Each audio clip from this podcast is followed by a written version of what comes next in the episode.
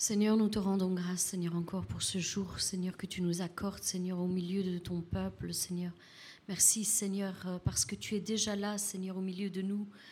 Seigneur, tu nous as précédés, Seigneur, déjà d'avance, Seigneur, et tu as préparé nos cœurs, Seigneur, à entendre, Seigneur, ta voix encore ce matin, Seigneur. Nous nous en remettons à toi.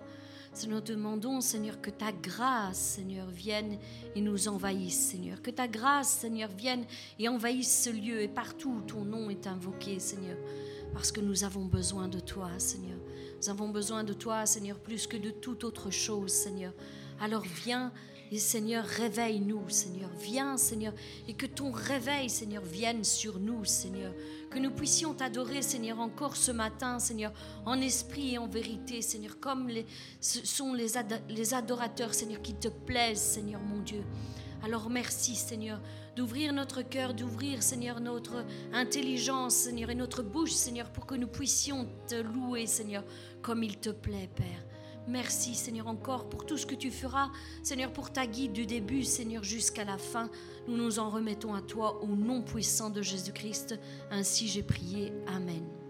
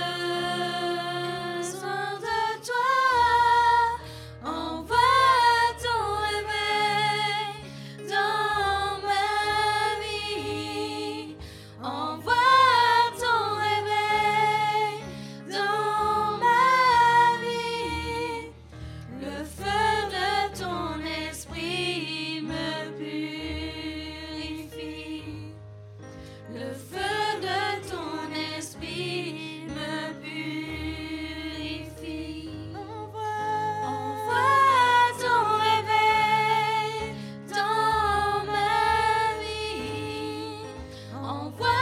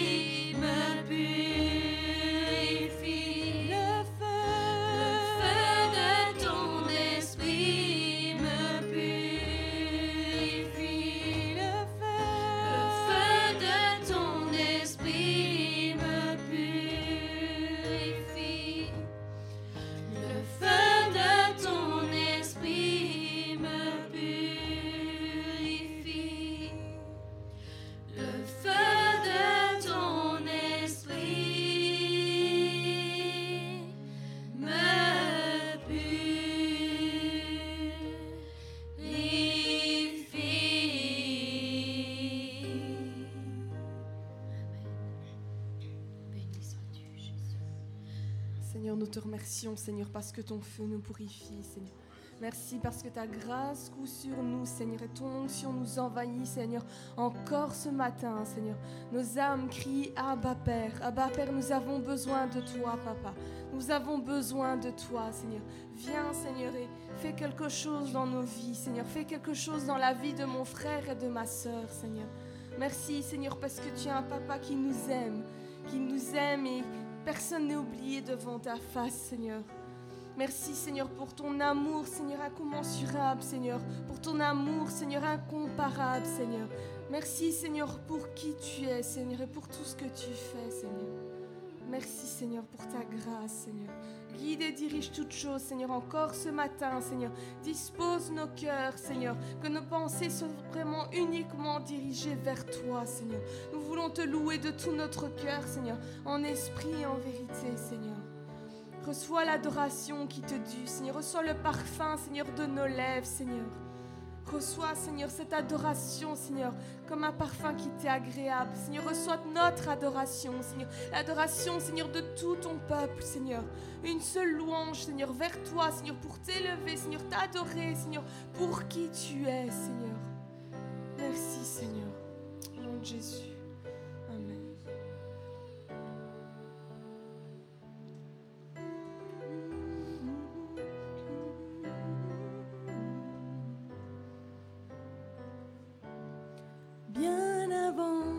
Chant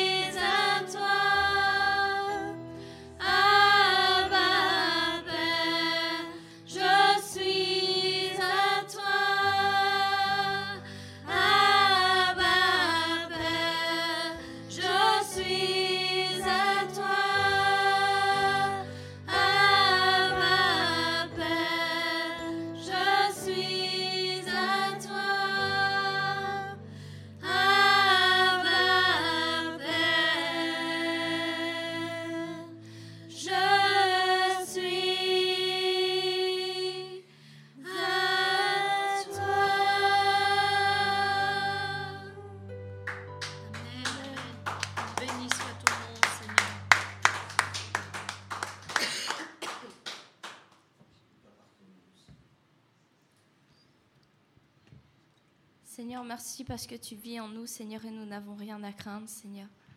Merci, Seigneur, parce que nous savons, Seigneur, que nos, demain, nos lendemains, Seigneur, sont assurés, Seigneur, parce que tu nous tiens, Seigneur, entre tes mains, Père. Merci, Seigneur, parce que tu tiens notre vie, Seigneur, entière, Seigneur, entre tes mains, Seigneur, et tu diriges toutes choses, Seigneur. Merci, Seigneur, parce que tu restes, Seigneur, à nos côtés et tu nous guides, Seigneur, en tout temps, Seigneur. Nous voulons, Seigneur, encore une fois, Seigneur, te dire merci, Seigneur, de toujours être là, Seigneur, à nos côtés, Seigneur, et de nous diriger, Seigneur. De nous encourager, Seigneur, de mettre ta paix, Seigneur, en nous, Seigneur, et ta joie, Seigneur. Merci, Seigneur, parce que s'il y a une, raison, Seigneur, pour laquelle, Seigneur, nous, nous continuons, Seigneur, d'avancer, Seigneur, c'est parce que tu es là, Seigneur, à nos côtés, Seigneur, et tu nous encourages, Seigneur. Merci, Seigneur, parce que notre espoir, Seigneur, est en toi, Seigneur. Merci, Seigneur, parce que tu vis en nous, Seigneur.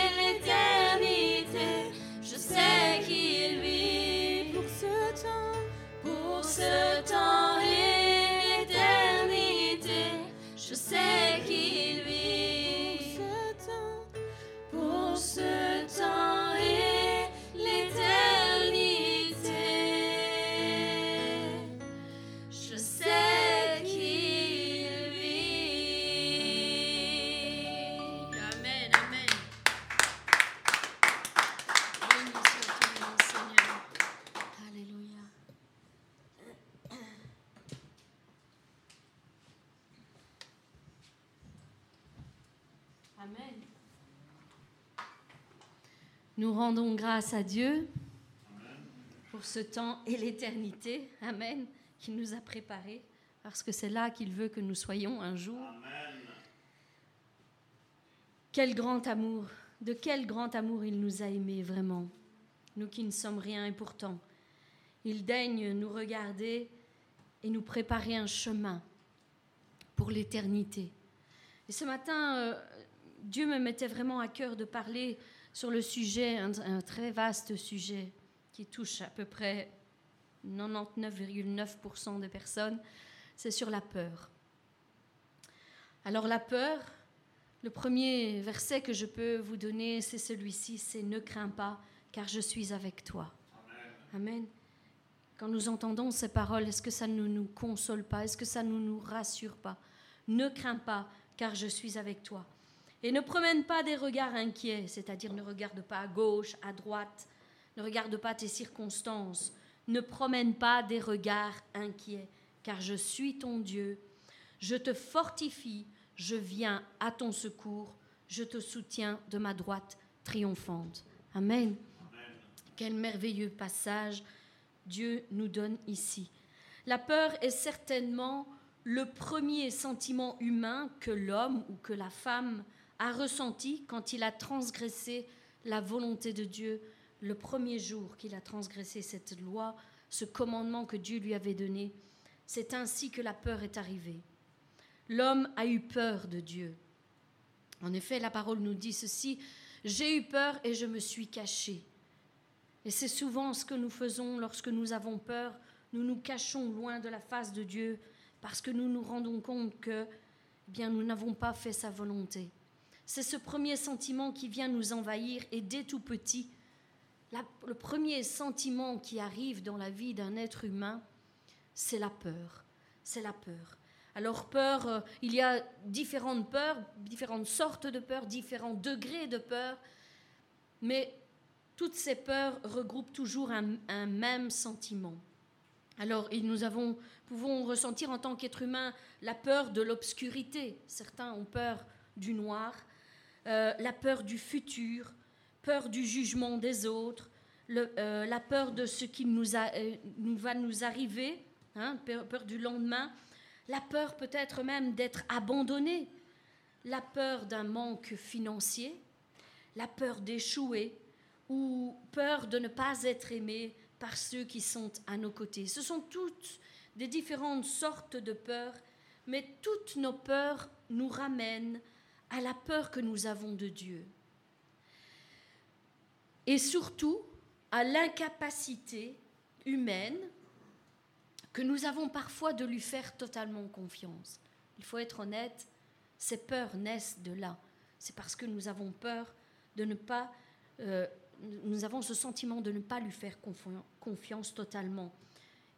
mais Dieu connaît nos incapacités, n'est-ce pas? Il connaît nos manquements, il connaît ce sentiment, il sait de quelle nature nous sommes faits. Voilà pourquoi à chaque fois que Dieu a parlé à un homme, à une femme, la première chose qu'il lui a dit en l'appelant, c'est ne crains rien, ne crains rien, je serai avec toi, ne crains rien. Si vous regardez dans la Bible, eh bien, euh, nous trouvons, nous en avons déjà parlé, 367 fois le, le mot ne crains pas ou n'aie pas peur 367 fois. Pourquoi? Parce que c'est 366 fois, c'est-à-dire un, une fois par jour, pour chaque jour, plus un pour les années bissextiles. Amen. Donc 367 fois. Il y a quelqu'un qui les a comptés. Et je crois que même il y a ici parmi nous des, des personnes qui refont le calcul. Mais voilà, une fois pour chaque jour, Dieu nous dit ne crains pas, ne crains pas. Alors, euh, il a dit à Abraham, ne crains pas lorsqu'il a appelé à Moïse. Il lui a dit aussi, ne crains pas. À Josué, ne crains pas, car je suis avec toi. Et à Paul, combien de fois n'a-t-il pas dit, ne crains pas, car je suis avec toi Et aujourd'hui, mon frère, ma soeur, quelqu'un a besoin d'entendre ces paroles. Quelqu'un a besoin de comprendre que Dieu te dit, ne crains pas, car je suis avec toi. Ne crains pas. Ne crains pas pour ta propre vie, quel que soit euh, le problème qui, te tombe dessus, ou quel tu es confronté aujourd'hui, Dieu te dit, ne crains pas, car je suis avec toi. Ne crains pas. Quelqu'un doit être libéré de la peur ce matin, libéré de cette peur qui vient nous envahir bien trop souvent. Quelqu'un doit être libéré. Les chaînes de la peur doivent tomber. Amen. Nous le savons, ce n'est pas un esprit de peur que Dieu nous a donné, un esprit d'amour, de sagesse. C'est un esprit fort et courageux que Dieu nous a donné. Certainement pas un esprit de peur. Alors quelqu'un doit être libéré ce matin de cet esprit de peur, de ce que de ce qu'il est en train de vivre. Il y a cette peur, cette angoisse qui commence à monter. Mais Dieu est là. Amen. Dieu est là, il est avec toi, mon frère, ma soeur, alors ne crains pas. Parce que les peurs, vous le savez, nous dirigent bien trop souvent vers des mauvais choix. Nous faisons des mauvais choix par peur, par, euh, pour pouvoir euh, sortir de nos peurs au plus vite. Nous nous, nous nous hâtons de décider des choses dans la crainte, mais ce ne sont pas des bons choix que nous faisons. Oui, il y a des peurs qui peuvent nous maintenir bloqués il y a des peurs qui peuvent nous enfermer, nous enchaîner dans des, dans des situations que nous, que, nous, que nous vivons. Il y a des peurs qui nous, qui nous enferment dans tout cela. Elles sont comme euh, un boulet qui nous empêche de vivre librement et que nous nous trimballons tout au long de notre route. Elles pèsent lourd, lourd dans notre cœur, lourd sur notre âme. Ces peurs sont vraiment un poids énorme pour, pour chacun d'entre nous. Alors elles brouillent aussi, elles ont cette capacité. Lorsque la peur monte, elles brouillent nos raisonnements. Nous n'avons pas de bons raisonnements lorsque nous sommes saisis par la peur. Amen. Alors euh, le fait, il nous fait euh, reculer en arrière. Nous n'avons pas la capacité d'aller de l'avant. Nous avons peur, alors nous reculons en arrière. Euh, elle, nous, elle nous entraîne à déposer les armes parfois. Non, j'abandonne, c'est trop dur, le combat me fait trop peur, alors je dépose les armes, elle nous pousse à abandonner, elle nous pousse à, ne pas nous lancer dans un élan de foi. Dieu veut parfois que nous fassions, que nous fassions des élans de foi, mais eh, cette peur nous stoppe et nous casse dans notre, euh, dans notre foi, dans nos élans de foi. Alors, euh, la parole que Dieu m'a donnée aujourd'hui est pour vous fortifier et vous dire que la peur n'est pas plus forte que l'Esprit de Dieu en toi. Non. En effet, Dieu nous a dit ne crains pas, car je suis avec toi, et ne promène pas des regards inquiets, car je suis ton Dieu. Je viens à ton secours. N'aie pas peur. Ne crains, ne crains pas, et confiance en moi, réfugie-toi dans mes bras, dans les bras de celui qui t'a tant aimé, qu'il a donné sa propre vie pour toi, celui qui t'a sauvé et à qui rien n'est impossible. Réfugie-toi dans ses bras, ne t'éloigne pas lorsque la peur te saisit, ne t'éloigne pas de lui. Au contraire, cours dans ses bras. Vous savez, la peur est un terrible, un terrible piège qui fait tomber une multitude. Une multitude. Et je n'exagère pas quand je dis cela parce que beaucoup, beaucoup, beaucoup sont encore au jour d'aujourd'hui enfermés dans leur peur, bloqués, saisis par la peur et ne savent pas comment ils doivent s'en dégager. Alors, je vais vous dire quelque chose, c'est que la peur est aussi parfois, et il faut être honnête pour le reconnaître, elle est aussi parfois un acte d'orgueil. La peur euh, pousse des personnes à refuser l'aide de Dieu en disant non Seigneur, je sais mieux que toi ce qui est bon pour moi. Je ne vais pas m'aventurer dans un pas de foi, dans un élan de foi, parce que je sais ce que je dois faire. Mais en fait, ces personnes sont saisies par la peur. Et la peur les pousse à l'orgueil. Alors, c'est aussi donc une partie de ce sentiment, c'est de l'orgueil. C'est nos peurs naissent lorsque nous ne voulons pas dépendre de Dieu et que nous ne voulons pas lâcher complètement le volant de notre vie à notre Dieu.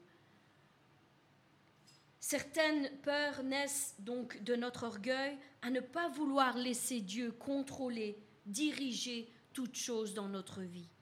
Et aujourd'hui encore, avant que nous, nous ne laissions Dieu parler à nos cœurs, nous avons peut-être euh, eu cette peur, cette angoisse qui est encore arrivée ce matin. Alors, je suis ici pour te dire, n'aie pas peur, ne crains pas. Avant que le pasteur ne puisse euh, relâcher la prédication que Dieu a mise sur son cœur, eh bien, je suis ici pour te dire que tu dois lâcher la peur, que tu dois la lâcher. Tu dois faire euh, un acte de, de, foi, tu dois prendre position sur tes peurs lorsqu'elles viennent t'envahir et tu dois la laisser partir. Ne la retiens pas. Parce que rester dans ces peurs ne nous aide en rien à faire la volonté de Dieu. Non, il faut la laisser partir. Fais de la place à ton Dieu, comme j'aime le dire, fais de la place à ton Dieu pour qu'il puisse semer encore ce matin de bonnes semences dans ton cœur et t'aider à aller de l'avant. Pour qu'il puisse enlever les mauvaises herbes, comme euh, nous le disons souvent, c'est-à-dire les mauvaises pensées, et venir en ajouter de bonnes, des pensées euh, d'audace, des pensées de foi, des pensées qui vont renverser la tendance dans ton âme et t'aider à prendre position sur ces peurs. Vous le savez, pour recevoir de bonnes choses, nous, devons d'abord déposer les mauvaises. Nous devons retirer les mauvaises choses qui viennent nous saisir dans notre vie pour pouvoir accueillir les bonnes choses que Dieu veut nous donner. C'est vrai, si vous avez les mains pleines, prenez quelque chose, vous avez les mains pleines, est-ce que vous saurez prendre encore quelque chose dans vos mains? Il faut d'abord déposer tout ce que vous avez dans vos mains pour pouvoir accueillir, prendre quelque chose d'autres dans vos mains. Bien, c'est exactement la même chose. Nous devons déposer les mauvaises pour pouvoir prendre possession des bonnes choses. Alors ce matin, je suis ici pour te dire, arrache les semences de la peur. À chaque fois qu'elle te saisit, prends un moment avec Dieu et fais cet acte peut-être prophétique, ce geste prophétique en disant Seigneur, s'il y a des mauvaises semences, s'il y a de la mauvaise herbe sur mon cœur, dans mon cœur, je te demande de les arracher, de les arracher, que vraiment ce soit un terrain purifié pour que tu puisses venir y planter de bonnes semences et que cette peur cesse de me tourmenter. Nous n'avons plus le temps, vous le savez, de tourner en rond autour de la même montagne, autour de nos mêmes combats inlassablement. Le temps est court maintenant. Amen. Donc euh, ce temps euh, que nous parcourons ici est, un temps précieux. Il s'en est fini des, des enfantillages. Nous devons mûrir dans la foi, nous devons prendre position dans la foi, nous devons avancer dans la foi, nous devons vraiment mûrir et cesser de tourner autour des mêmes choses. Il est temps de prendre les choses au sérieux avec Dieu, parce que Dieu a un plan pour chacun d'entre nous. Mais c'est à nous d'en prendre possession ou de dire non Seigneur, je veux rester dans la situation, dans, dans ce que je suis au jour d'aujourd'hui. Il faut prendre les choses au sérieux. Il est temps d'avancer. Il est temps d'entrer dans notre mission que Dieu nous a confiée et de conquérir le terrain qu'il nous a donné. Il y a des terrains que nous devons prendre possession. Le premier terrain, bien sûr, c'est celui de notre famille. Nous devons prendre possession des âmes qui sont auprès de nous pour ensuite pouvoir dire, je vais aller chercher ceux qui sont dehors. D'abord, c'est notre maison, moi et ma maison, et ensuite, je serai peut-être capable d'aller chercher ceux qui se perdent, parce que jour après jour, il y a des gens qui se perdent, qui se perdent. Alors, euh, le monde a besoin de nous. Et chaque fois que nous restons dans notre situation et que nous refusons d'avancer, nous refusons de mûrir, eh bien, ce sont ces gens qui se perdent qui en payent les conséquences. Parce que Dieu a peut-être prévu que tu parles à une personne ou l'autre, mais puisque tu n'es pas prête, eh bien, voilà, les conséquences sont là. Dieu est venu pour nous libérer pour nous rendre libres. Il est venu pour libérer les captifs. Amen. Il est venu pour soigner ceux qui sont blessés et pour équiper ceux qui n'ont pas encore les armes nécessaires pour se battre. Il est venu pour euh, non seulement nous soigner, mais ensuite aussi nous restaurer et ensuite nous équiper et ensuite nous envoyer. C'est le chemin. Il veut nous envoyer tels des guerriers. Nous le chantons souvent assez ici à, l'église. Nous sommes l'armée de Dieu. Amen. Nous sommes l'armée de Dieu. Alors, euh, voilà. Aujourd'hui, je voulais vous parler de, de ces peurs qui viennent. Et nous sommes tous touchés d'une manière ou l'autre. Nous avons tous des peurs. Mais aujourd'hui, je suis là pour te dire, donne ton cœur à 100% à Dieu. 100%. N'est pas un cœur partagé. Tantôt oui, tantôt non. Un cœur entier à Dieu. Parce que la parole nous dit que Dieu parcourt du regard la terre entière pour soutenir ceux qui sont tout entiers à lui. Si tu es tout entier à lui, eh bien Dieu te soutiendra dans tout ce que tu entreprendras. N'aie pas un cœur partagé. Alors efforce-toi afin que de prendre position sur tes peurs. Efforce-toi. Ce n'est peut-être pas facile au début, c'est vrai, mais ce n'est pas impossible. Efforce-toi de faire partir cet esprit de peur et qu'il n'ait plus d'emprise sur toi, qu'il ait de moins en moins d'emprise sur toi. Parce qu'à chaque fois que tu vas prendre position et tu vas dire non, je ne veux pas céder à la peur, eh bien, tu vas lui, lui, lui retirer de la force, de l'emprise sur toi. Parce que vous savez, la, la peur est quelque chose de communicatif. Amen. C'est communicatif. Je n'ai jamais vu quelqu'un être saisi par la peur et donner du courage à son voisin. La peur est communicative. Si vous restez emprisonné dans la peur, vous allez emmener ceux qui sont autour de nous autour de vous, à ceux à, qui vous parlez, à entrer eux aussi dans la peur. La peur est communicative, mais la foi l'est aussi. Amen. La foi l'est aussi. Et quand Dieu nous dit N'aie pas peur, je suis avec toi, c'est la foi qui doit prendre position. La foi. Alors, voilà, si cette peur s'en va, tout devient possible alors. Tout, tout. Il n'y a rien qui te sera impossible nous pouvons obtenir tout ce que nous voulons et nous pouvons surtout prendre possession de toutes les promesses que Dieu nous a faites personnellement à chacun d'entre nous. Ne soyons plus saisis par la peur. Dégage-nous, dégageons-nous de ce piège le plus vite possible. Bien souvent, le peuple de Dieu est bloqué par ces peurs. Peur de parler, peur de se mettre de l'avant pour certains, peur euh, du regard des autres, peur de mal faire les choses, peur d'échouer, peur d'être humilié. Il y a tant, tant, tant de peurs, tant de peurs que nous pourrions citer, et chacun d'entre nous, nous avons nos faiblesses et nous avons certaines peurs en nous. Ce matin, nous voulons renoncer à la peur. Amen. Nous voulons renoncer à la peur quelle que soit la peur qui nous envahit. Nous voulons renoncer de nos peurs qui nous bloquent. Amen. Renonçons donc à toutes sortes de peurs qui s'élèvent en nous. Ce matin, j'aimerais que tu le dises avec moi. Je renonce à toutes mes peurs. Je renonce à toutes mes peurs. Dis-le encore une fois. Je renonce à toutes mes peurs. Et lorsque la peur viendra encore se présenter devant toi, dis-le devant Dieu, je renonce à toutes mes peurs. Amen. Car Dieu dit, je suis avec toi, ne crains pas, je suis avec toi. Et dans tout ce que tu n'arrives pas, Dieu t'aidera.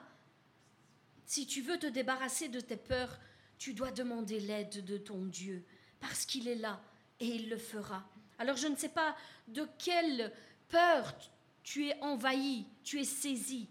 Mais il y a tant et tant de peur et c'est peut-être le peur de peur, une peur qui t'envahit pour changer de travail, une peur pour changer de ville, de pays, que sais-je, une peur euh, de travailler à plein temps pour le Seigneur, peur de mettre tes dons au service de l'Église, peur de, de semer dans le ministère de quelqu'un, peur de donner ton témoignage à haute voix. Nous pourrions, comme je l'ai dit, citer tant de peurs. L'ennemi est rusé. Il est rusé. Mais il n'est pas plus fort que Dieu. Il est rusé parce qu'il sait comment il doit venir te toucher. Il connaît tes faiblesses et il sait comment il doit venir te bloquer dans ton ministère. Mais si tu connais ton Dieu, tu sais qu'il sera avec toi. Et tu sais que si tu lui demandes, il te, il te donnera la révélation de quelles sont tes faiblesses pour pouvoir travailler avec lui et les surpasser. Alors ne crains pas, car je suis avec toi, dit l'Éternel. Je suis avec toi pour te donner la victoire sur toutes tes peurs. Alors concrètement, je ne sais pas de quoi tu as peur, mais je sais que si cette peur monte en toi, Dieu pourra la bloquer si tu veux vraiment t'en débarrasser. Amen. Ne crains pas, car je suis avec toi. Et ne promène pas des regards inquiets, car je suis ton Dieu. Amen. Je suis ton Dieu. Et je te soutiens de ma droite triomphante pour te donner la victoire, dit l'Éternel. Alors j'aimerais prier pour, euh, pour chacun d'entre vous qui avait ce sentiment de peur. Encore ce matin, Seigneur, je me présente devant toi et je te demande, dans le nom puissant de Jésus-Christ, de venir euh, aider mon frère et ma sœur qui est saisi par la peur. Seigneur, tu es le Dieu qui nous aime et tu es le Dieu qui nous protège. Tu es celui qui nous garde, qui veille sur nos vies, qui veille sur nos âmes, qui veille sur nos familles. Tu es celui qui pourvoit à chacun de nos besoins. Peut-être pas de la manière dont nous l'avions imaginé, mais tu pourvois à chacun de nos besoins. Oui, Seigneur, tu viens combler chacun de nos besoins. Aide-nous à être attentifs et à voir, à te voir agir dans tous les détails de notre vie. Seigneur, tu n'es pas quelqu'un qui abandonne ses enfants. Non, tu es un bon Père qui prend soin de chacun de tes enfants. Tu es Emmanuel, c'est-à-dire Dieu avec nous. Voilà pourquoi nous ne voulons pas avoir peur. Seigneur, je te demande de réprimer ce sentiment de peur qui agit au milieu de ton peuple. Oui, qui les tient liés, qui les tient bloqués, et que tu puisses donner cette parole ce matin en disant Stop, ça suffit maintenant. Éloigne-toi de mon fils, éloigne-toi de ma fille, laisse-la tranquille. Au nom de Jésus-Christ, je te le demande. Lâche mon frère. Sentiment de peur, d'insécurité, d'angoisse, de trouble. Je te réprime au nom puissant de Jésus-Christ. Lâche mon frère, lâche ma soeur au nom de Jésus-Christ. Lâche ses pensées et lâche son corps maintenant au nom puissant de Jésus-Christ. Je te le demande, Seigneur. Tu es le Dieu qui est avec nous jour et nuit. Jamais tu ne t'éloignes, Seigneur. Jamais tu nous ne lâches la main. Tu nous dis, Seigneur, ceci dans ta parole, ne crains pas, car je suis avec toi, et ne promène pas des regards inquiets, car je suis ton Dieu, je viens à ton secours, je te soutiens de ma droite triomphante, celle qui te donnera toutes tes victoires. Non, Seigneur, tu ne nous as pas abandonnés. Et même si le sentiment de peur monte en nous parfois, nous ne voulons pas oublier que l'esprit que tu as mis en, nous n'est pas un esprit de timidité, n'est pas un esprit de peur. Non, cet esprit que tu nous as donné est un esprit de force, d'amour et de sagesse. C'est un esprit qui nous donne du courage. C'est un esprit qui nous donne de l'audace. Non, Seigneur, tu ne nous as pas revêtus de peur. Cet habit de peur qui vient nous saisir, Seigneur, ne vient pas de toi, Seigneur. Nous voulons nous dépouiller de cette peur et recevoir cet esprit de force, d'amour et de sagesse, cet esprit de courage et d'audace dont tu nous as revêtus, Seigneur. Oui, ton esprit est un esprit créatif, est un esprit audacieux, est un esprit conquérant, est un esprit victorieux, est un esprit triomphant, Seigneur. Et c'est de cet esprit que nous voulons être saisis. C'est de cet esprit que nous voulons nous revêtir dans toutes nos actions, dans toutes nos pensées, dans toutes nos paroles et dans tous nos actes, Seigneur Dieu éternel. Merci Seigneur, parce que Seigneur, nous voulons nous positionner ce matin dans tes bras à l'abri, sous tes ailes, et que nous voulons mettre toute notre confiance en toi. C'est alors que tu nous rendras capables de prendre position contre toutes nos peurs et de déclarer que tu es le Seigneur Dieu éternel, celui qui veille sur notre vie, et que nous pouvons marcher sur les eaux et que rien ne pourra nous faire couler. Même si la flamme venait euh, autour de nous, nous ne serons point brûlés, Seigneur. Oui, Seigneur, ce n'est pas un esprit de peur que tu nous as donné, et tu nous as donné cet esprit de courage pour prendre position en toutes choses. Nous sommes appelés à marcher sur les eaux. Nous sommes appelés à marcher dans le surnaturel, dans cette dimension surnaturelle. Oui, c'est pourquoi tu nous dis, allez, vaillant héros, vaillante héroïne, lève-toi et sois éclairé sur tes circonstances. Maintiens-toi dans une position de foi et de confiance et laisse s'évanouir, laisse partir toutes tes peurs, toutes celles qui montent en toi pour te bloquer. Tu seras libéré au nom puissant de Jésus-Christ. Ainsi j'ai prié. Amen. Amen. Soyez bénis. Juste encore un instant avant de passer à la parole, j'aimerais euh, juste vous donner une petite annonce, celle de l'évangélisation qui est prévue ce 20 janvier, donc ce samedi qui vient, samedi 20 janvier. Euh, nous avons euh, donc une sortie d'évangélisation. Alors voici le programme parce que les horaires ont changé. Donc le programme est celui-ci c'est qu'à 12h30, les portes donc, de l'église euh, La Promesse, euh, le centre de la Promesse, pardon, donc, qui est situé boulevard Paul Janson, numéro 51, à 6000 Charleroi. Donc, ils ouvrent les portes à midi 30. Donc, nous nous donnons rendez-vous pour tous ceux qui veulent venir à l'évangélisation. D'ailleurs, venez nous trouver afin qu'on sache qui vient.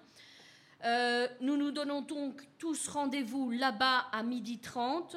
À 13h commencera donc la louange et les enseignements pour euh, nous, nous aider à prendre foi et après ensuite sortir à partir de 15h. De 15h à 17h, ce sera la sortie pour l'évangélisation, donc dans les rues.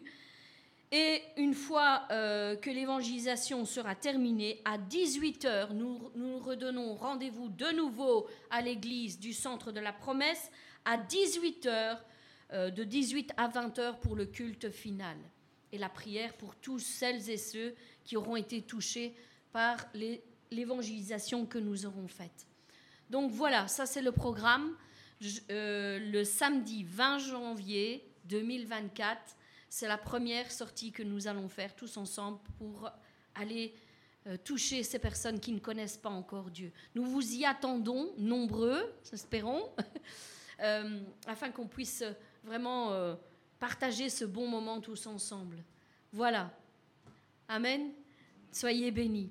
Seigneur, je veux te prier pour ton serviteur qui portera la parole, Seigneur, encore ce matin. Seigneur, je te le remets entre tes mains. Puisses-tu, Seigneur, parler, Seigneur, au travers de sa bouche, Seigneur, comme toi-même tu l'aurais fait à tes fils et à tes filles. Seigneur, tu sais ce dont nous avons besoin. Et je sais, Seigneur, que cette parole, Seigneur, nous fortifiera encore, ce matin, Seigneur. Vraiment, Seigneur, que ton esprit soit sur lui, Seigneur, et que nous qui sommes ici soyons attentifs à tout ce que tu as à nous dire, afin que nous portions du fruit pour la gloire de ton nom. Amen.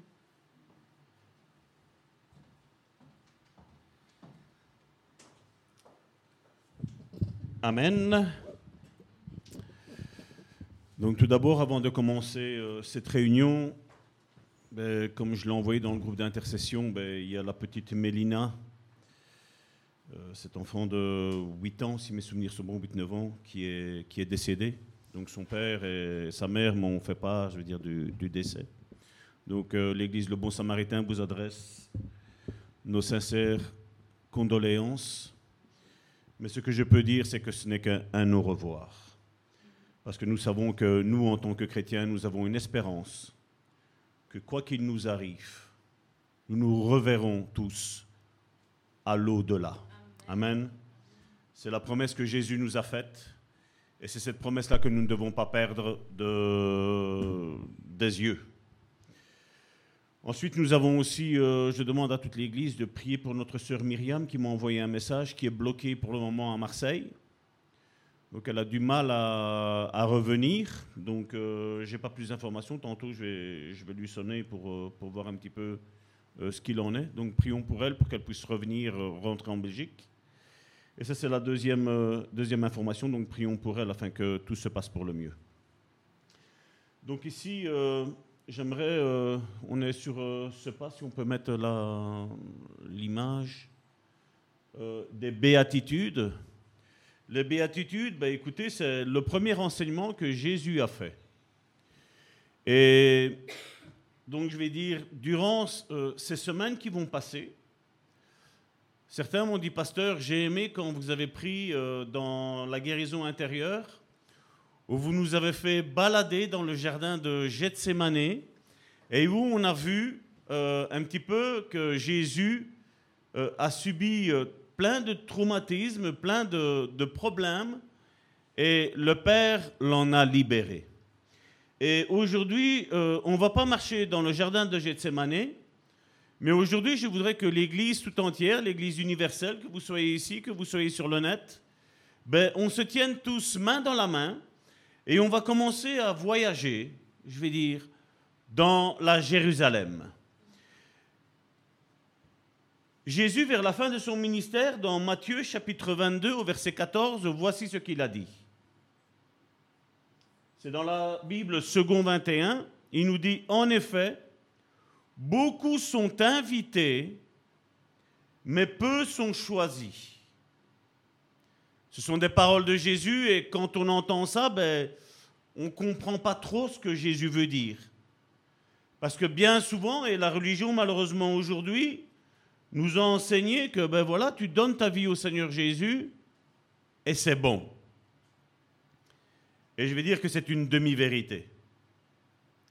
Et comme nous avons l'habitude de le dire ici, là où il y a une demi-vérité, il y a un demi-mensonge. Et donc nous devons faire attention.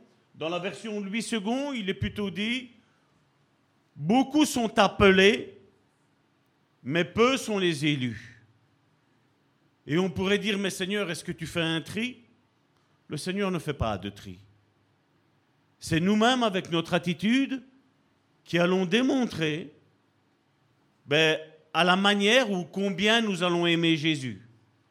Vous vous rappelez que Pierre, quand il a renié Jésus, la seule question qui importait, la seule question, la seule réponse qui importait Jésus était de savoir à combien Pierre aimait Jésus. Jésus, avant de partir, d'être enlevé au ciel, dans Matthieu chapitre 28 du verset 19 à 20, voici ce qu'il nous a enseigné. Il a dit, allez donc, faites de toutes les nations des disciples. Il n'a pas demandé de faire des chrétiens, il a demandé de faire des disciples. Est-ce que je peux avoir de ta part, mon frère, ma soeur, que tu es un disciple de Jésus? Tu peux dire je suis un disciple de Jésus? Allez, faites de toutes les nations des disciples, baptisez-les au nom du Père, du Fils et du Saint-Esprit. Et regardez ce qu'il dit ici au verset 20, et enseignez-leur à mettre en pratique. C'est pas rien que de savoir, c'est de savoir et de faire. Parce que le savoir sans le faire n'est juste une information que je vais avoir dans mon cerveau, je vais avoir une connaissance supplémentaire, mais la mise en pratique, mon frère, ma soeur, va faire en sorte qu'il va y avoir un saut. Tu vas passer de appelé à élu. Et c'est le but. Parce que nous l'avons vu que Jésus l'a dit, il y en a beaucoup qui sont appelés, mais il y en a peu qui sont élus. Il dit, et enseignez-leur à mettre en pratique tout ce que je vous ai prescrit. Quand il dit tout ce que je vous ai prescrit, ben ça sous-entend que je n'ai pas le choix. Il dit que tout ce que Jésus nous a enseigné, ben, nous devons le savoir, mais ensuite nous devons le mettre en pratique. Et c'est dans cette deuxième partie qui est la plus dure pour tous et toutes. Et je ne veux pas dire pour vous parce que moi je l'ai fait. Non, moi je me mets aussi dedans. C'est un cheminement jusqu'à la fin de notre vie. À mettre en pratique, à savoir et à mettre en pratique ces choses-là. Et Jésus dit, une fois que tu as eu l'enseignement, pour le mettre en pratique, tout ce qu'il nous a prescrit, Jésus dit, et moi, je suis avec vous tous les jours jusqu'à la fin du monde. Donc c'est une merveilleuse promesse que Jésus fait à nous tous, à eux premièrement qui ont reçu cette parole, qui l'ont transcrite, mais ensuite maintenant à nous qui sommes ici-bas, 2000 ans après, ben, nous avons cette promesse que le Seigneur est avec nous. Mais pour ce faire, et c'est le sujet de cette étude que nous avons fait, nous avons commencé il y a trois mois, c'est de marcher sur les traces de Jésus. Marcher comme il a marché. Et donc, le cheminement que nous allons faire durant ces semaines, mon frère, ma soeur, va pouvoir te sembler dur. Mais je vais te dire, il n'est pas dur. Si toi et moi, nous décidons que le Saint-Esprit guide nos pas, vous allez voir que ces choses-là, Dieu va les opérer au fur et à mesure. Ça, c'est la bonne nouvelle, mon frère, ma soeur. Amen. C'est une bonne nouvelle. Même si aujourd'hui, quand on va lire ce, merveilleux texte, ce récit des béatitudes, et malheureusement, il y en a certains, vous allez le voir, ils ont pris juste une chose, ils disent, voilà, moi, c'est, moi, c'est juste ça. Mais nous allons voir que nous n'avons pas le choix. C'est quelque chose, c'est une, une protection, c'est un saut que Dieu va faire dans notre vie au travers de Jésus-Christ et par le Saint-Esprit. Il va le faire. Et nous allons y arriver, mon frère, ma soeur. D'autres nous ont quittés aujourd'hui et c'était des, excellents hommes de Dieu. Qu'ils soient protestants, qu'ils soient évangéliques, qu'ils soient baptistes, même qu'ils soient catholiques. Je veux dire, quand vous regardez le travail que Mère Teresa a fait, je veux dire, peu d'évangéliques l'ont fait, mon frère, ma soeur mais elle l'a fait. On voit que le Saint-Esprit dans une vie de quelqu'un, ce n'est pas une question de religion, mon frère, ma soeur. C'est une attitude, mon frère, ma soeur.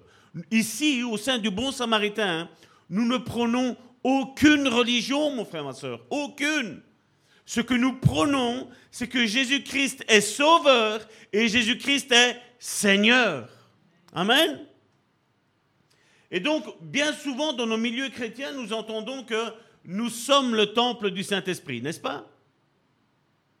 Vous l'avez déjà entendu, certains vous disent, nous sommes le temple du Saint-Esprit. Mais j'aurais dû peut-être prendre une image, je la mettrai la semaine prochaine. Mais vous savez, le temple, le de, Jérusalem qui était là-bas, ben, qu'est-ce qui se passait? Ben, Comment il était fait? Ben, Si vous voulez, ce temple était surélevé. Il était surélevé, il y avait huit marches, et une fois que tu arrivais sur le marche, tu arrivais sur le parvis du temple. Il y avait cette porte, tu arrivais sur le parvis, où là, ben, je veux dire, généralement, c'était tous les païens. Tous ceux qui étaient autres qu'une religion juive, autres que des juifs qui étaient là, qui pouvaient se tenir là. Donc il y avait ces huit marches qui étaient là. Mais on va prendre ce texte, mon frère, ma soeur, parce qu'il va nous introduire dans exactement qu'est-ce que ça veut nous dire. Pourquoi Jésus a dit que nous sommes le temple du Saint-Esprit. Et on le voit qu'aujourd'hui, dans nos milieux chrétiens, quels qu'ils soient, avec n'importe quelle dénomination qu'il a, il a cette étiquette d'apôtre, de, de prophète, de pasteur, d'évangéliste, de docteur, de curé, d'archevêché, de bishop. Il y a toutes ces étiquettes que l'homme se donne. Mais seulement quand tu vas gratter un tout petit peu, tu te dis, mais je ne vois pas Jésus là derrière. Il n'y a pas l'attitude, il n'y a pas le comportement de Jésus. Derrière la vie de cet homme ou cette femme qui se prétend être avec un ministère.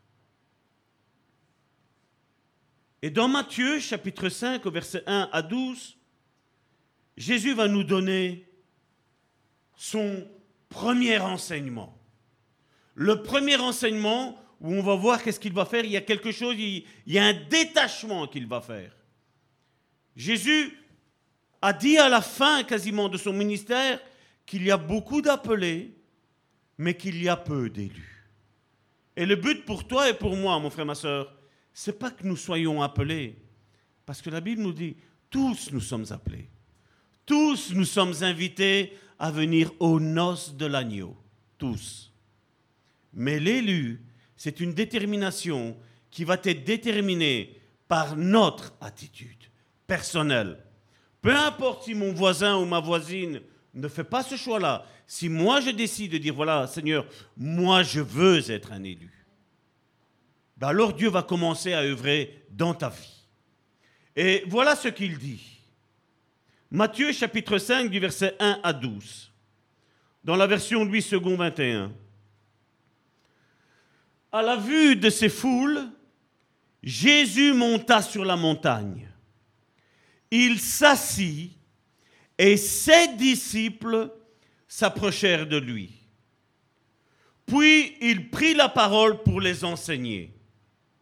Et il dit, Heureux ceux qui se reconnaissent ceux qui reconnaissent leur pauvreté spirituelle, car le royaume des cieux leur appartient.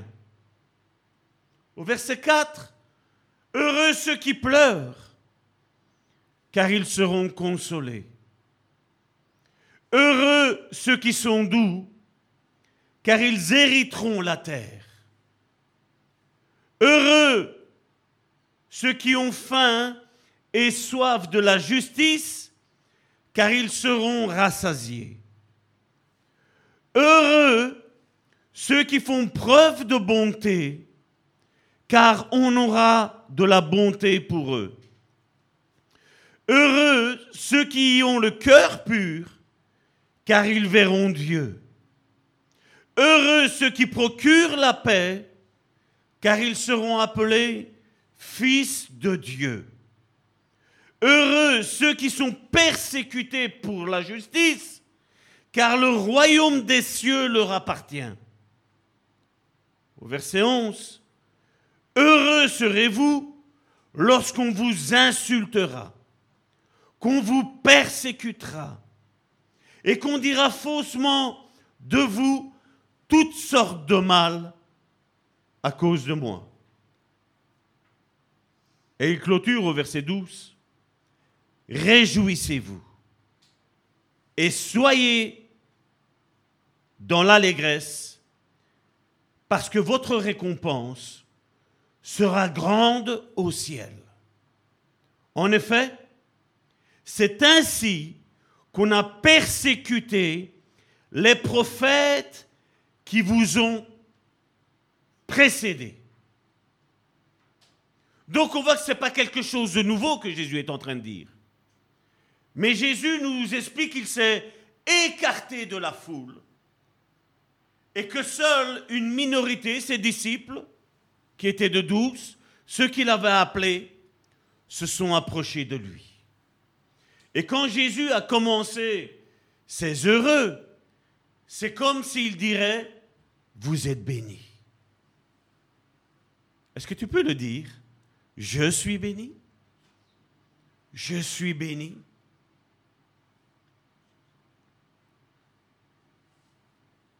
Il y a ce sermon qui est le discours le plus long. J'ai pris aujourd'hui cette première partie, mon frère, ma soeur, mais nous allons voir que ça fait partie des promesses de Dieu. Aujourd'hui, tu peux courir auprès de prophètes, d'apôtres, de pasteurs. Tu as des promesses sur ta vie. Mais combien ne voient pas se réaliser ces promesses? Et là, je vais dire, cet innombrable nombre de personnes qui ne voient pas ces promesses arriver. Parce que Jésus, quand il s'est écarté, j'imagine que au loin, il voyait le temple. Au loin, il voyait les marches pour rentrer dans le temple. Et ce sont ces marches que Jésus a commencé à regarder la première marche. Et il a commencé à dire heureux. Et plus tu vas commencer à monter ces marches, mon frère, ma soeur, plus tu vas voir ce changement dans ta vie, mon frère, ma soeur, et plus tu vas te sentir heureux. Plus tu vas te sentir béni, mon frère, ma soeur. Aujourd'hui, comme je le dis, beaucoup se disent être le temple du Saint-Esprit, mais ne le sont pas. Tu regardes leur attitude, ce sont des personnes qui sont toujours en colère, toujours médisantes, tout le temps en train de détruire les autres, tout le temps en train de s'élever par rapport aux autres, tout le temps en train d'écraser les autres. Et ça, Jésus, ça, c'est pas disciple. Jésus dit juste, ça, c'est être chrétien. Jésus ne nous a pas appelés à être chrétiens, mon frère, ma soeur. Jésus nous a appelés à être des disciples.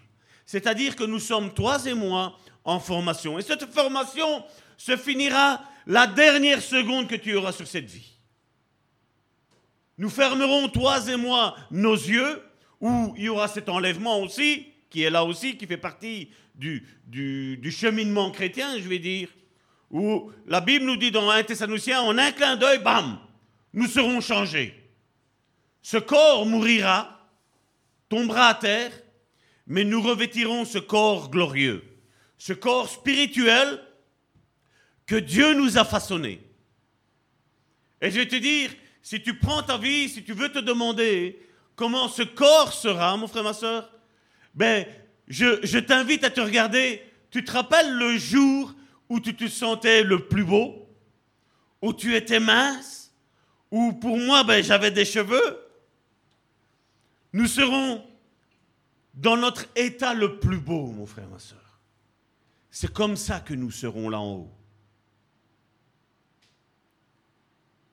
Et donc Jésus regarde ce temple, voit les marches, voit le temple, et il dit, mes fils, mes filles, voilà que pour rentrer dans le temple de mon Dieu, vous devez gravir ces, échelons.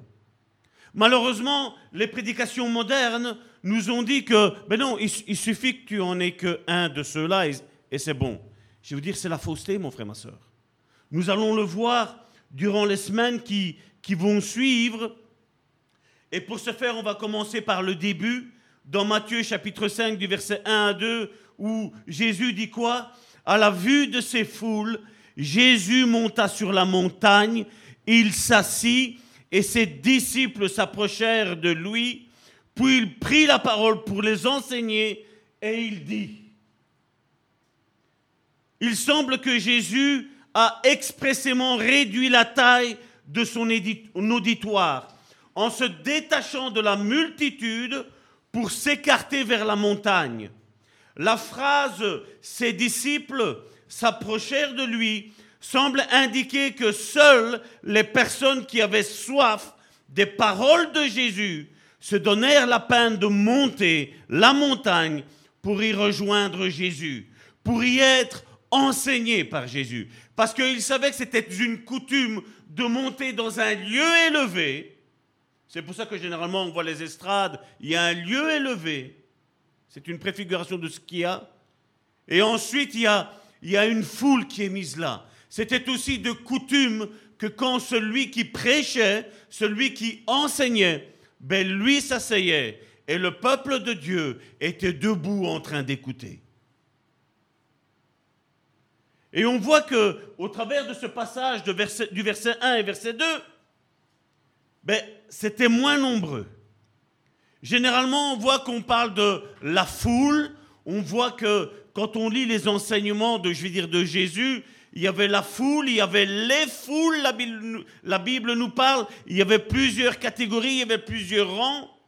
Et là, on le voit dans Matthieu chapitre 7 du verset 28 à 29, pour que vous compreniez, que vous fassiez attention à partir que je suppose que vous avez tous commencé, je vais dire, un nouveau plan de lecture, n'est-ce pas? Ben, Vous allez voir que Jésus euh, parle, donc dans Matthieu chapitre 7 du verset 28 à 29, quand Jésus eut fini de prononcer ces paroles, les foules restèrent frappées par son enseignement, car il enseignait avec autorité et non comme leur spécialiste de la loi. Il y avait une différence qui se passait. Récemment, j'ai aimé parce qu'il y a une sœur qui m'a contacté, qui m'a dit, pasteur, elle fait, même si je ne suis pas arrivé au niveau que vous avez, et là je l'ai rassuré, je dis, ne te tracasse pas, je dis, je suis nulle part. Je suis juste en train de marcher moi aussi. Elle dit, mais vous donnez l'envie de lire la parole de Dieu, vous donner l'envie de nous donner au Seigneur.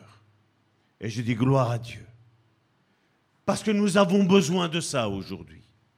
Nous avons besoin de prédicateurs, de prédicatrices, mon frère, ma soeur, qui donnent envie d'aller plus loin avec le Seigneur. Amen.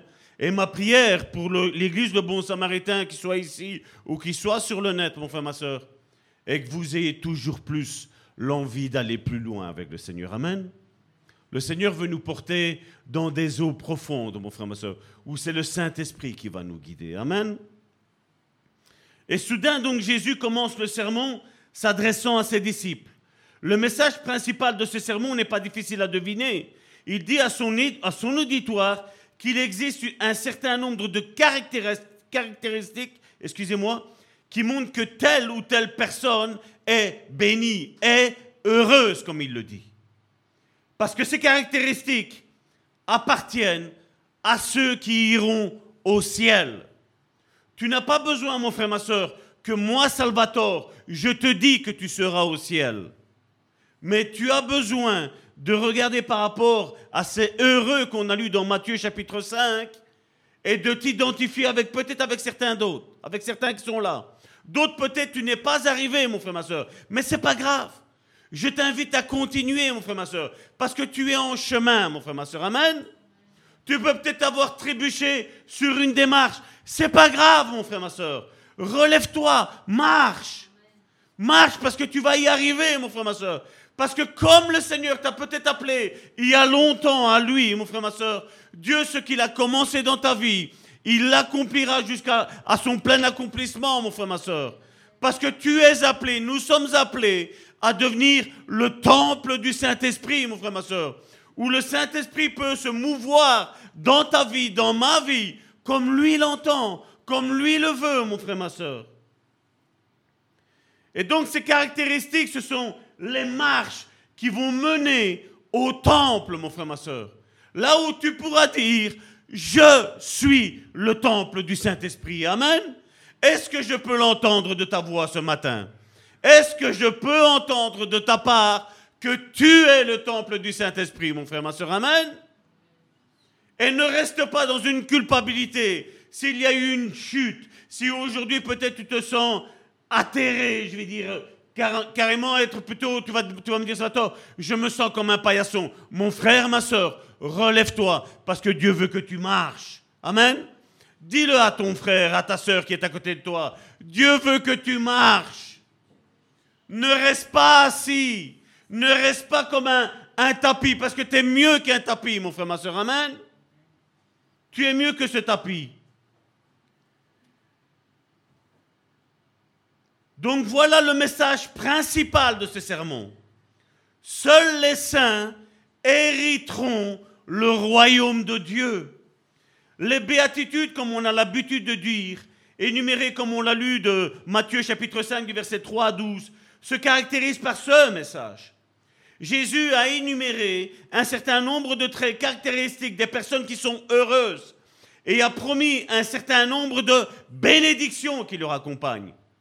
Non seulement tu dois te sentir dans ta chair, je veux dire dans ton âme, heureux, mais Dieu dit, regarde la bénédiction spirituelle que je vais te donner au travers de ce que tu es en train d'être et en train de faire, en train de ce que tu es en train de monter vers ces marches, mon frère, ma soeur. C'est un processus.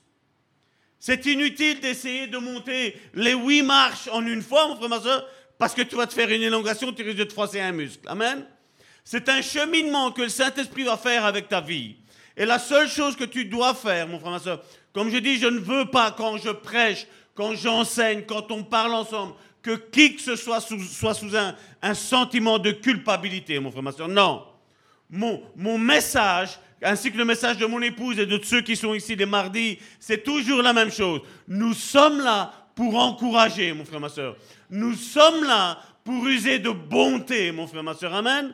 Rien de ce qui n'est fait au sein de cette église, le bon samaritain, n'est pour détruire, n'est pour culpabiliser, mon frère, ma soeur, mais juste un, élan de dire, mon frère, ma soeur, on y va, on avance, on avance ensemble. C'est pour ça que je vous ai dit, on est tous ensemble, qu'on soit ici et qu'il soit sur le net, on est tous ensemble, main dans la main, en train d'avancer vers le but, mon frère, ma soeur, amen, vers la ligne de la victoire, mon frère, ma soeur. Donc n'aie aucun sentiment de culpabilité. Ne te sens pas trop faible. Ne te sens pas détruit, mon frère, ma soeur. Parce que si tu es détruit, ben, ton frère, ta soeur, ainsi que moi-même, nous sommes là pour te reconstruire. Amen. Ça, c'est le but de l'Église. C'est le but que Dieu nous avait montré dans la vision pour cette Église.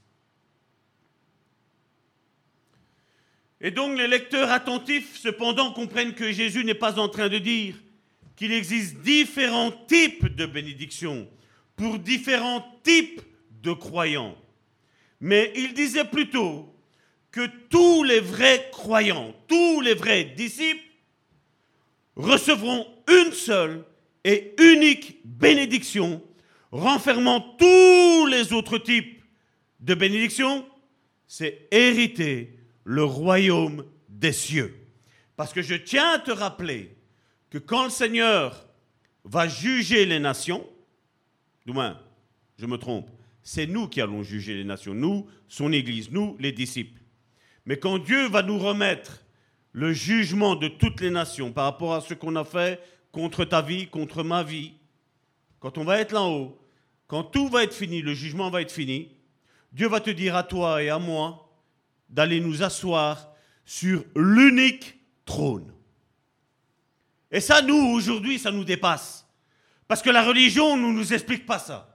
Et aujourd'hui, il y a un faux orgueil où on nous dit, non mais il faut avoir des sentiments nobles. Mon frère, ma soeur, je suis en train de te propulser vers ta destinée. Je suis là pour te dire ce que Dieu va faire avec ta vie, avec ma vie, avec notre vie, avec l'Église universelle, qui n'est ni catholique, ni protestante, ni évangélique, mais elle a un seul conducteur, il s'appelle Jésus. Jésus-Christ de Nazareth qui est crucifié. Amen. Et donc il n'y a aucune autre interprétation intelligible à donner à ces paroles. Qualité, on va parler de ce texte, des qualités et des bénédictions relatives. Donc maintenant, si on va regrouper l'ensemble de toutes les bénédictions que nous avons lues dans Matthieu chapitre 5 à partir du verset 3 jusqu'à 12, il nous est dit, donc ces bénédictions qui nous sont promises, c'est que Jésus a dit qu'ils sont heureux. Premièrement, ils hériteront le royaume des cieux. Deuxièmement, ils seront consolés.